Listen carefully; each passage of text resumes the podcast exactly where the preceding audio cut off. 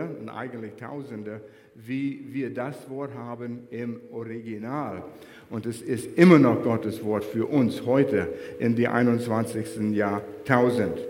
Problem ist, wie ich sagte vorher, wir schauen, aber wir sehen nicht. Und das wollen wir ein bisschen nachforschen. Wie können wir besser sehen? Und ich will, dass wir einen, Abschnitt der Bibel betrachten heute. Um es zu verstehen, müssen wir es erst beobachten. Drei Schritte sind hier. Beobachte, was steht. Das ist das Sehen. Was sehe ich in Gottes Wort? Nicht nur hineinschauen, aber was sehe ich wirklich, den Details.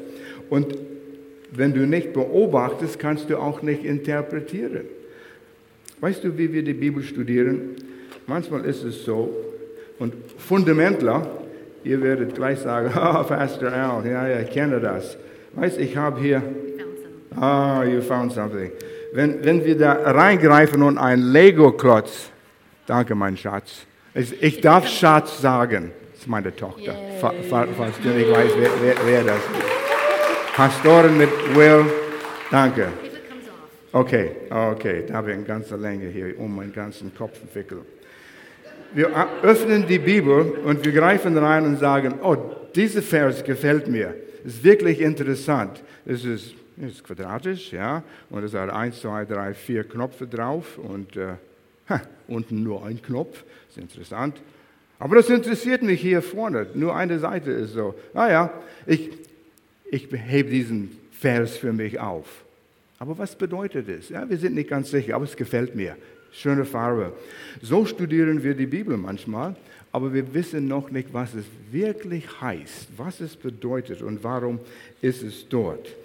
So, wir müssen beobachten, beobachten, beobachten. Und das ist das Wichtigste. Erst beobachten, dann interpretieren wir es und dann können wir es anwenden. Wenn wir etwas nicht genau beobachten, dann wir, werden wir es nicht verstehen und wir werden es auch nicht richtig interpretieren. Wenn wir es nicht richtig interpretieren, bloß nicht anwenden, wenn du es falsch interpretiert hast. Ja, wie können wir wissen, wie es richtig interpretiert ist? Es fängt mit Beobachtung, Beobachtung, Beobachtung, Beobachtung. Die meisten Zeit, wenn du in die Bibel bist, sollte mit Beobachten äh, verbracht. Wenn du deine Bibel dabei hast oder dein Smartphone, schlag Apostelgeschichte 1.8 auf und wir wollen das betrachten. Wenn wir was betrachten, mein erster Tipp ist, bleib neugierig. Neugierig. Was steht geschrieben? Warum ist es da?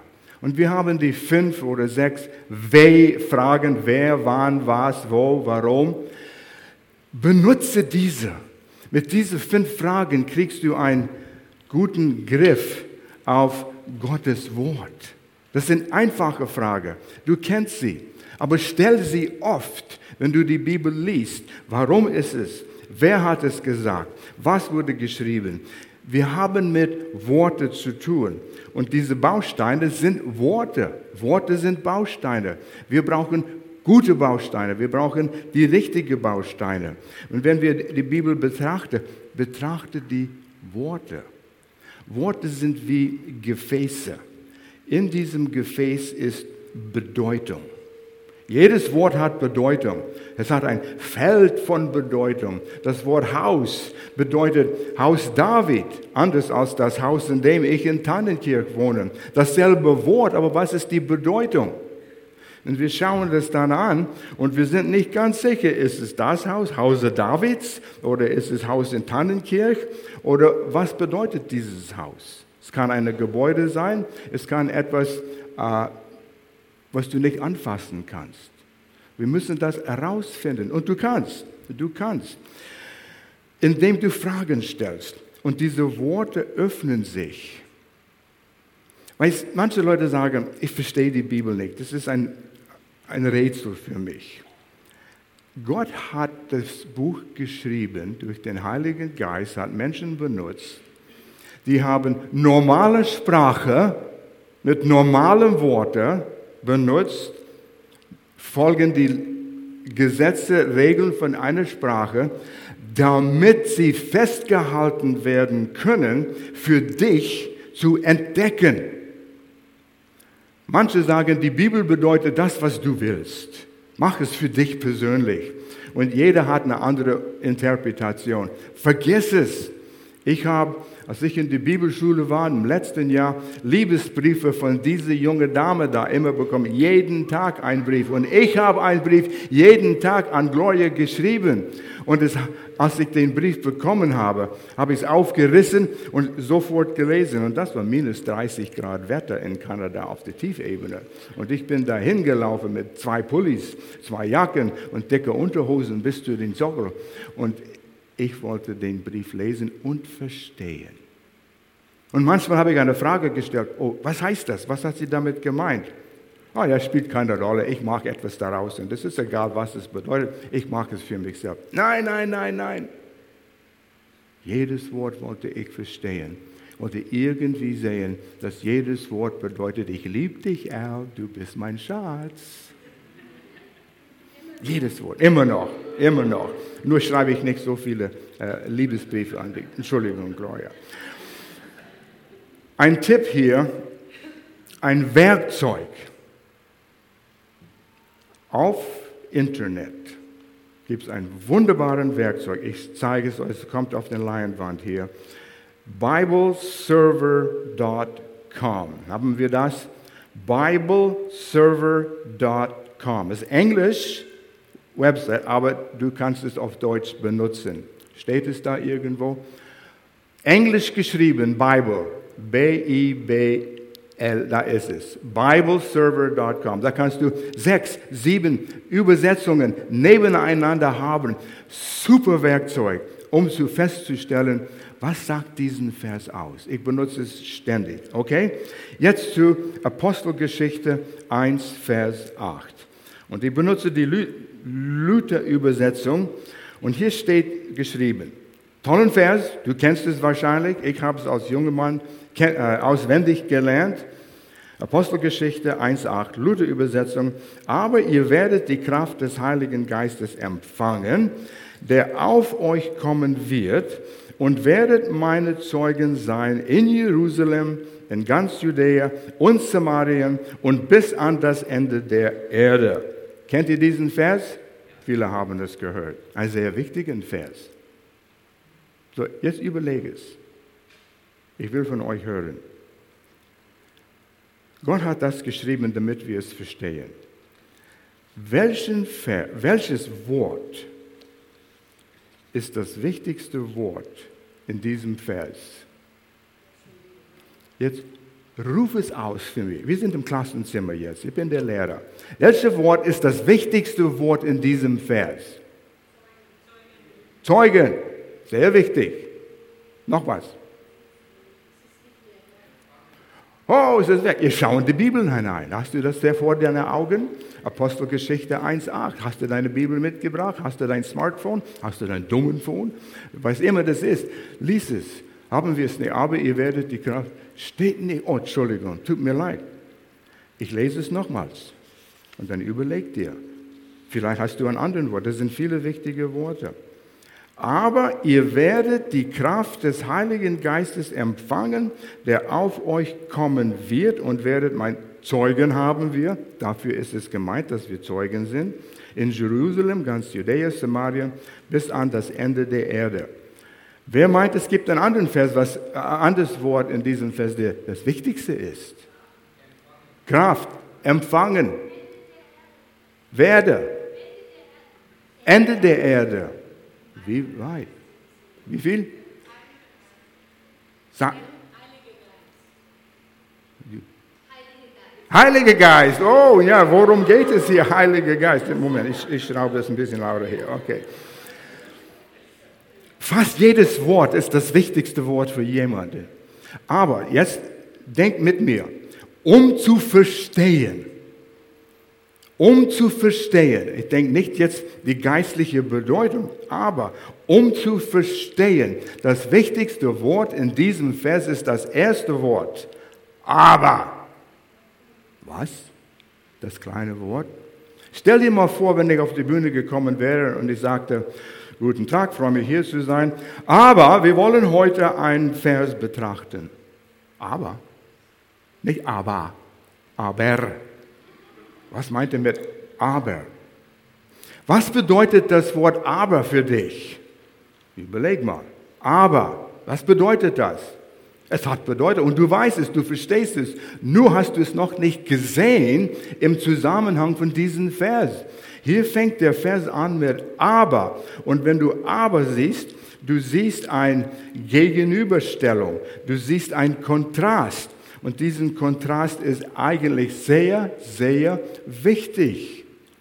Was wird gegenübergestellt? Was war davor? Etwas Wichtiges war davor. Glaubst du, das, was davor geschrieben worden ist, etwas zu der Bedeutung von diesem Vers wichtig ist? Ja, sehr wichtig sogar. Aber ich weiß über den Jahren, den vielen Jahren, wo ich diesen Vers äh, zitiert habe, habe ich nie daran gedacht, was bedeutet der Aber? Nur was danach kommt. Was wurde gegenübergestellt? Wir müssen diesen Kontrast rausfinden. Und es ist da, es liegt da. Du kannst es sehen, du kannst es verstehen. Wir müssen den Zusammenhang beobachten. Denk immer an Zusammenhang. Fundamentler, ihr kennt das. Zusammenhang. Habt ihr das gehört? Ein paar sind hier, die sind nur ein bisschen still momentan. Zusammenhang von diesem Vers. Gehen wir zurück zu den ersten Vers in Apostelgeschichte 1. Okay? Hier 1, Vers 1. Den ersten Bericht habe ich gegenüber äh, gegeben, liebe Theophilus, von all dem, was Jesus von Anfang an tat und lehrte. Wow, hier ist eine Menge. Und wir greifen rein und wir holen noch einen Klotz daraus. Oh, den gefällt mir. Ja, ja, das ist 1, 2, 3, 4, 5, 6, 7, 8. 16 Knöpfe sind drauf da.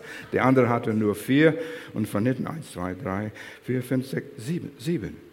16 zu 7. Hm, interessant, ja? Aber den gefällt mir. Ich, ich nehme den.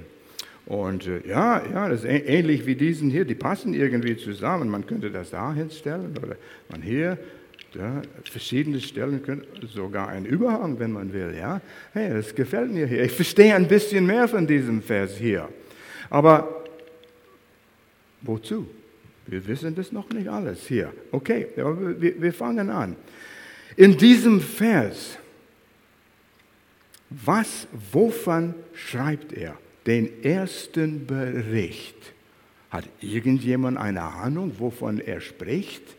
Den ersten Bericht? Kann es sein, dass der erste Bericht Licht scheint, strahlt auf Vers 8? Wir wissen es noch nicht, wir sind nur am Beobachten. Aber es ist sehr wichtig, das zu, zu beobachten. Und stell die Frage, wer, nicht nur was, was war der Bericht, wer, wer hat es gesprochen, wer hat es gesagt und an wem wurde es geschrieben. Und so, ich habe meine Hausaufgaben getan. Schlag Lukas Evangelium 1, Vers 1 auf. Okay? Jetzt wollen wir was hier lesen.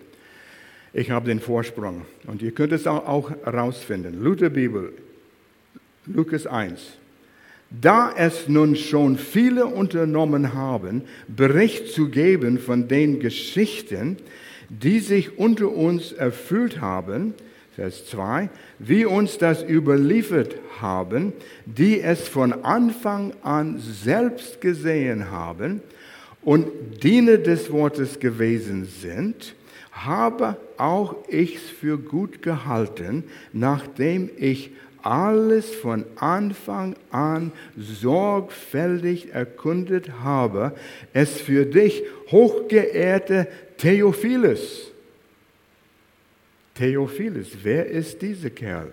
Dasselbe Person in Apostelgeschichte 1, Vers 1. In guter Ordnung aufzuschreiben, auf dass du den sicheren Grund der Lehre erfährst, in der du unterrichtet bist.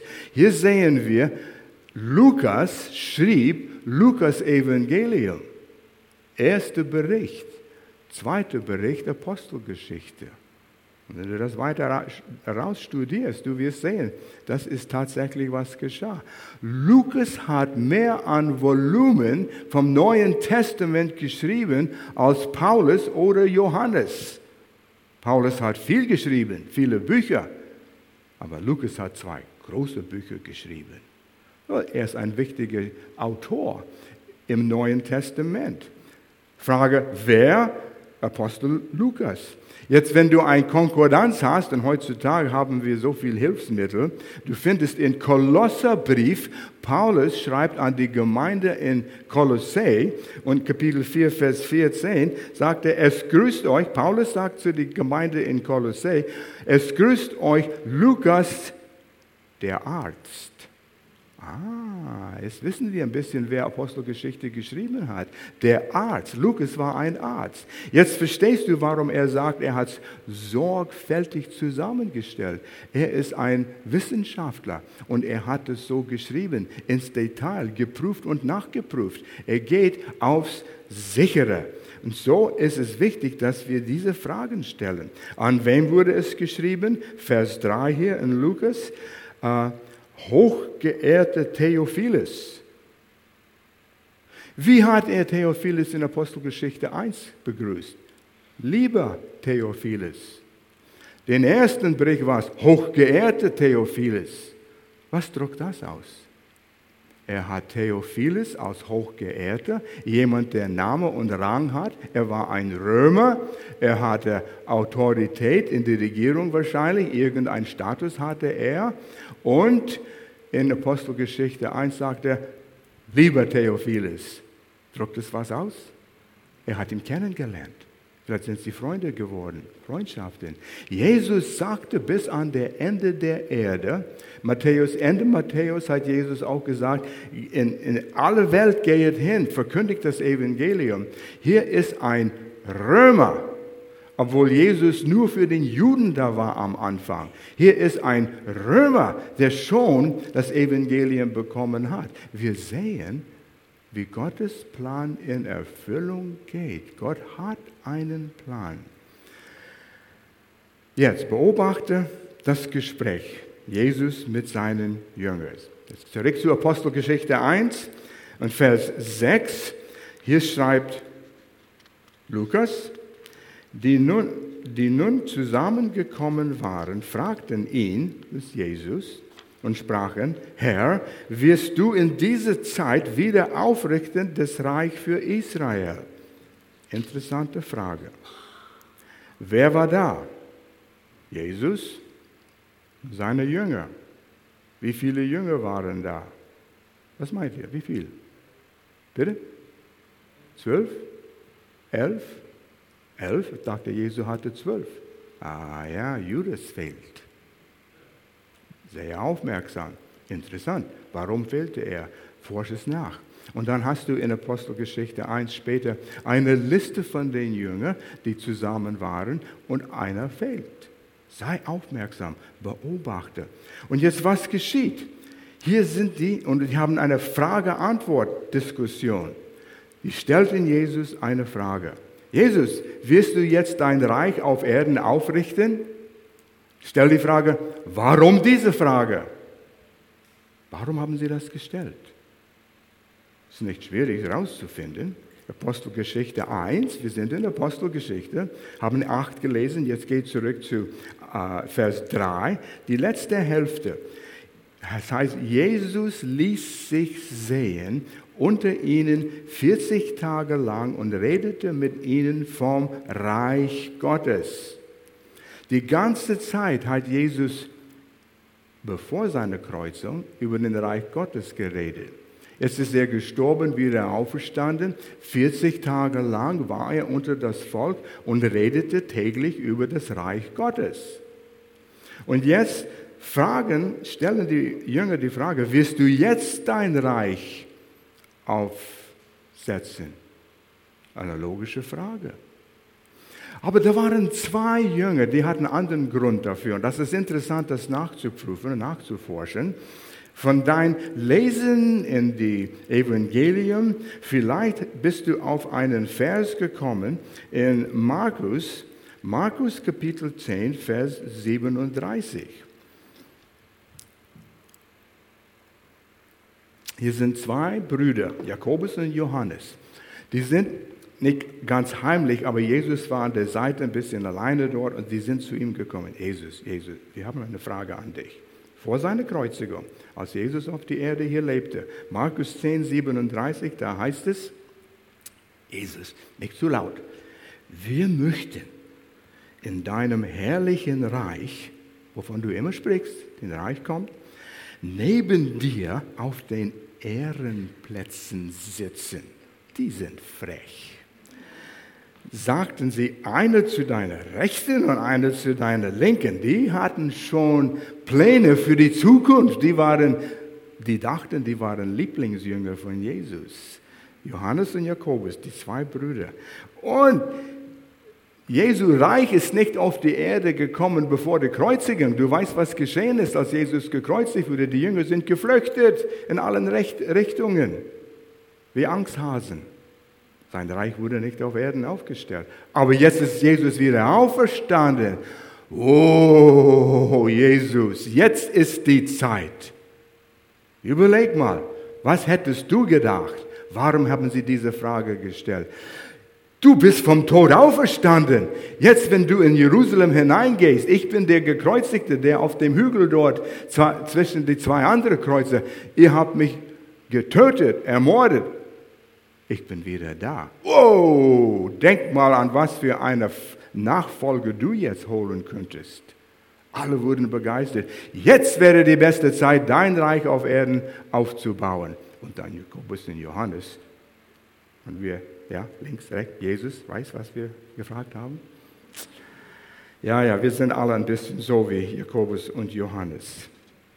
Zurück zu dem Vers 8.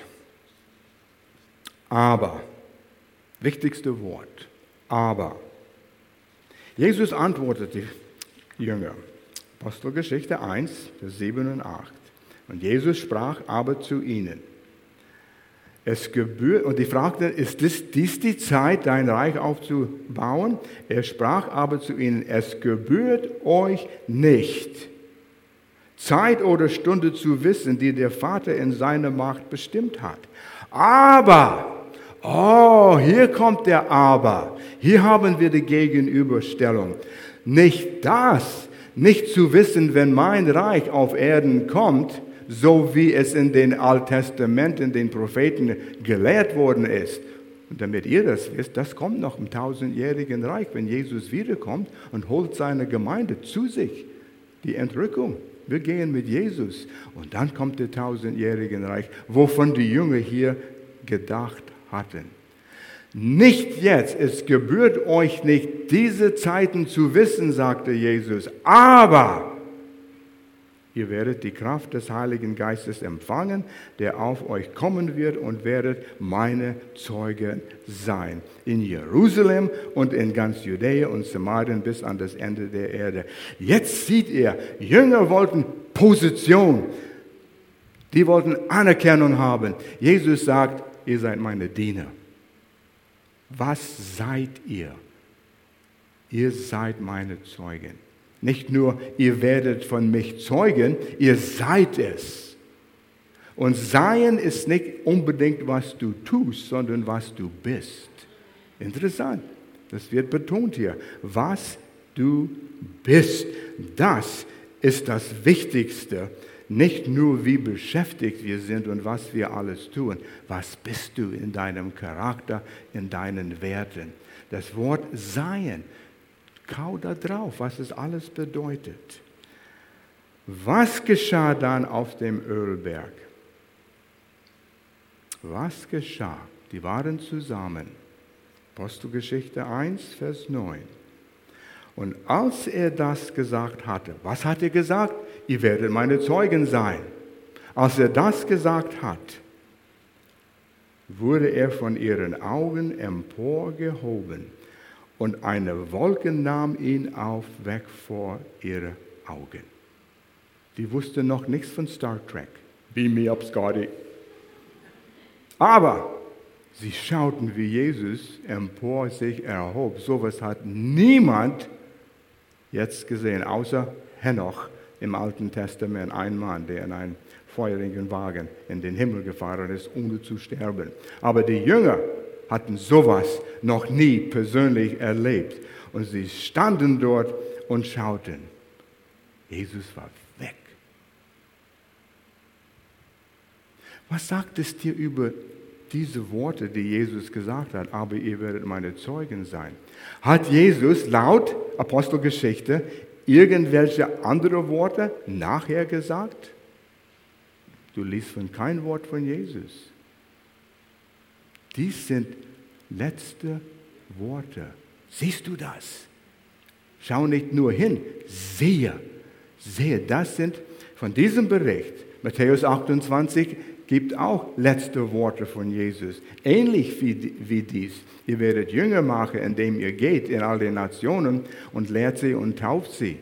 Ähnlich. Letzte Worte sind wichtig. Wenn du einen Anruf bekommst und sagst, dein Papa liegt im Krankenhaus, er liegt, liegt im Sterbebett und er hat die Familie zusammengerufen. Die Familie kommt. Und er sagt mit seiner leisen Stimme, ich will dir was sagen. Wir hören alle gut zu. Letzte Worte. Letzte Worte. Wenn dies letzte Worte von Jesus sind, spürt er, wie wuchtig diese Worte sind? Ich weiß, wie oft, tausendmal habe ich diesen Vers 8 zitiert.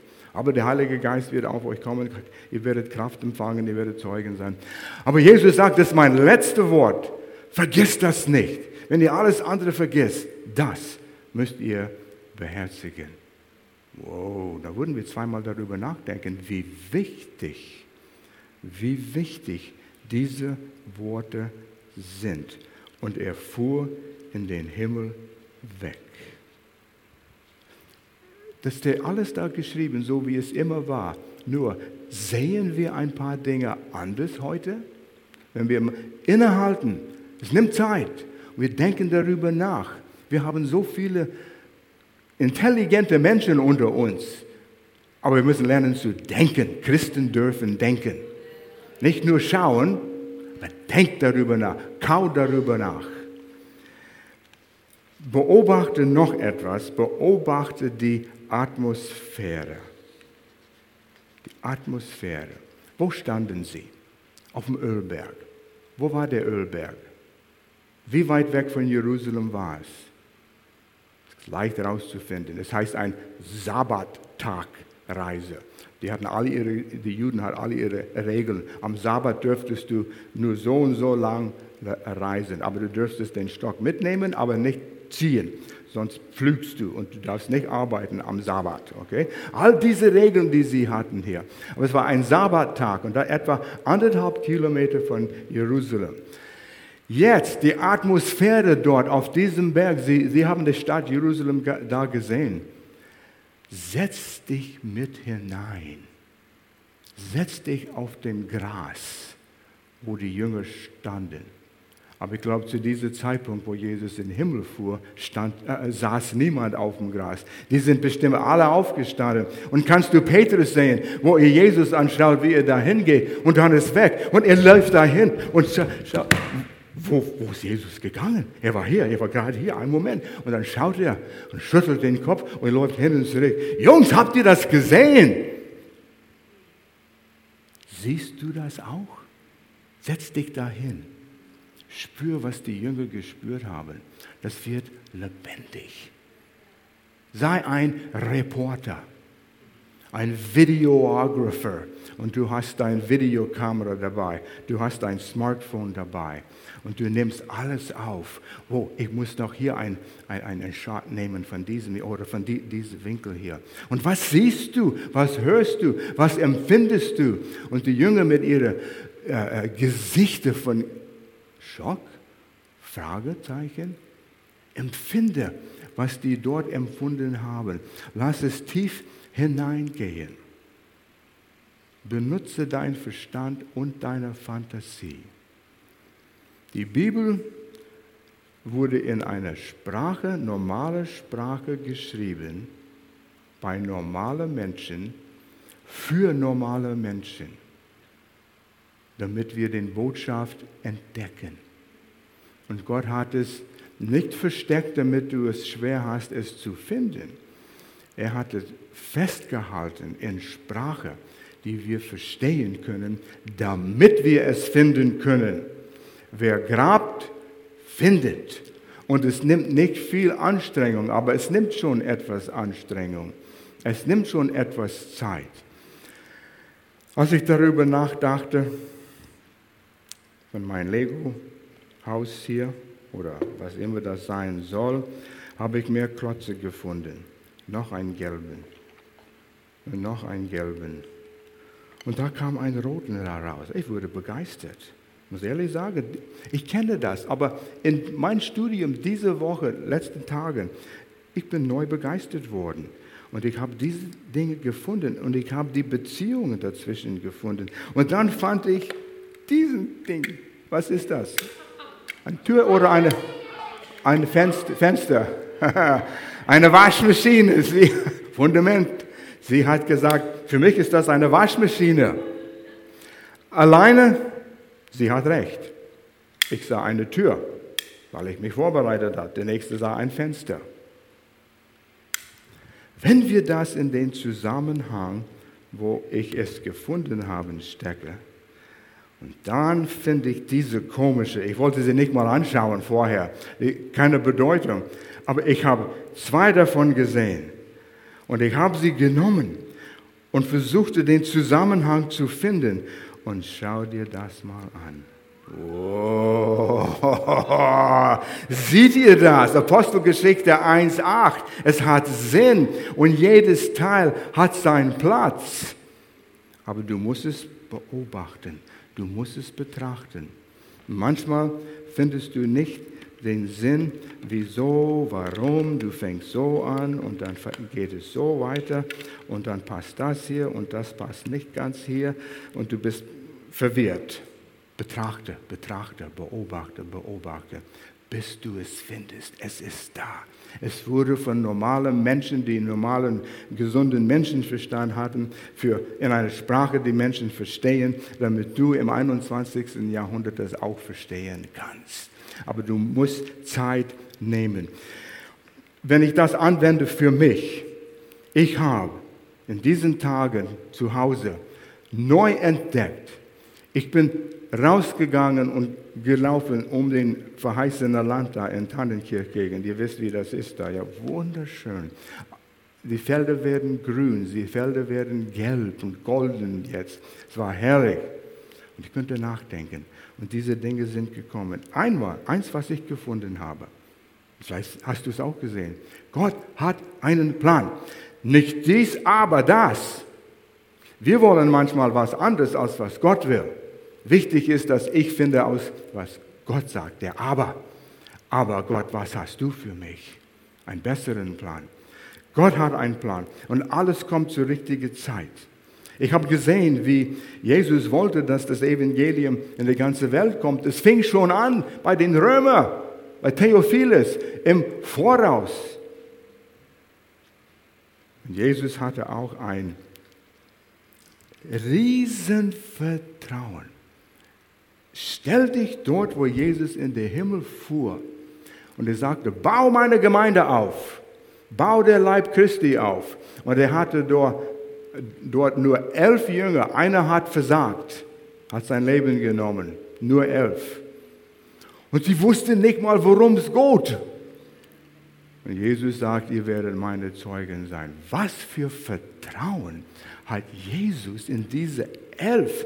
Und durch diese elf kam der, der nächste auch, der zwölfte kam, ein anderer kam, sind sie durch die Welt gegangen und hier sitzen wir in Lörrach als Ergebnis von dieses Erlebnis hier.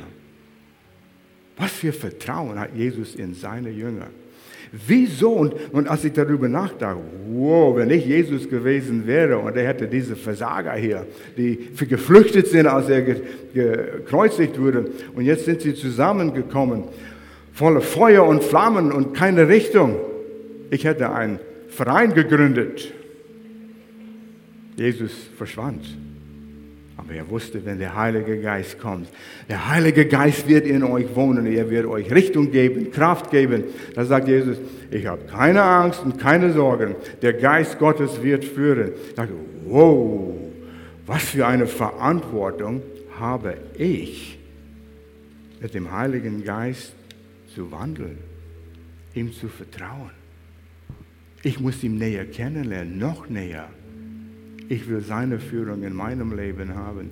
Heute, das kam alles, weil ich wer, warum, wann, wo die Fragen gestellt habe. Und dann bin ich das nachgeforscht, nachgefolgt. Und dann etwas ganz Interessantes. Jesus sagte in Vers 8, Apostelgeschichte 1, Vers 8, Ihr werdet meine Zeugen sein in Jerusalem, Judäa, Samarien, Ende der Erde. Nimm eine Landkarte, wo Jerusalem, Samarien, Judäa, äh, Judäa und Samarien bis an die Ende der Erde. Und lies Apostelgeschichte, das restliche, alle 28 Kapitel. Und schau, es fing in, in Jerusalem an, es ging weiter in Judäa, in Samarien. Paulus ging an der Ende der Erde. Und weißt du, was, was ich interessant fand? Ich habe das in einer Bibelschule in der Schweiz gelehrt. Nicht sehr weit von hier. Und dann fiel es mir ein. Augusta Rorica, kennt ihr das? Römische Ruine in der Nähe von Basel. Und da habe ich gehört oder gelesen, die haben römische Münzen dort gefunden an der Zeit Jesus, vor 2000 Jahren waren die Römer dort. Und als Jesus zu den Jüngern sagte, ihr werdet meine Zeugen sein, Jerusalem, Judäa, Samarien bis an der Ende der Erde und in Basel und Lörrach. Er wusste von uns. Wow, ist das nicht toll? Der Heilige Geist hat all das gesehen, all das gewusst. Nimm Zeit, betend, lies, schreib das auf, schreib all diese Entdeckungen und Beobachtungen auf. Sonst, wenn ihr das nicht tut, tut ihr diese Goldklumpen in einen Sack mit einem Loch und ihr werdet sie verlieren und vergessen. Schrieb's auf. Nimm ein Heft oder in deinem äh, Smartphone kannst du eine Liste machen von Entdeckungen, die du, die du hast. Wenn du hier bist, vielleicht neu oder online, du schaust, und du denkst, wow, Gott hat wirklich einen gewaltigen Plan da. Ob er einen Plan für mein Leben hat? Ja, für jeder von uns. Auch wenn du Mist gebaut hast, ein Durcheinander. Gott kann was daraus machen. Er nahm zwölf verrückte Jünger und die, das Evangelium, der Leib Christi, die Gemeinde, der universale Gemeinde in der ganzen Welt hat er gegründet und es gedeiht. Und Gott will in deinem Leben auch Ordnung bringen. Und wenn du das sagst, was Jesus noch nie eingeladen in deinem Leben, das kannst du, indem du deinen Glauben zu Ausdruck bringst mit Worten. Man kann es ein Gebet nennen. Betet mit mir, sprich diese Worte aus. Der Inhalt soll von deinem Herz kommen. Sprech es so aus. Komm zu dir, Jesus, als ein Sünder. Komm zu dir, Jesus, als ein Sünder, äh, zu Hause oder hier. Ich bin Sünder, ich brauche Jesus. Und ich sehe, Jesus, du bist für meine Sünden gestorben. Du hast alles bezahlt, alles bezahlt für meine Schuld. Und ich muss nichts mehr tun, außer zu glauben. Ich setze mein Vertrauen auf dich, dass du mir meine Sünden vergibst. Amen. Wenn du das im Glauben ausgesprochen hast, hat Jesus dir alle Schuld vergeben. Und durch seinen Heiligen Geist ist er in deinem Geist. Du spürst es vielleicht nicht physisch. Nimm es im Glauben auf und er will dir helfen, dein Leben zu verändern. Gott segne euch. Komm wieder. Namen äh, Jesus. Vergiss nicht, was Gott für dir in seinem Liebesbrief geschrieben hat. Gott segne euch. Amen. Danke, Dad. Vielen, vielen Dank. So eine starke tiefe Lehre, gell? Und ich muss nochmal sagen, hey, ohne diese zwei, erstens wäre ich gar nicht hier. Aber wir als Kirche, wir würden nicht hier sein. So danke. Können wir nochmals danke an euch beide. Super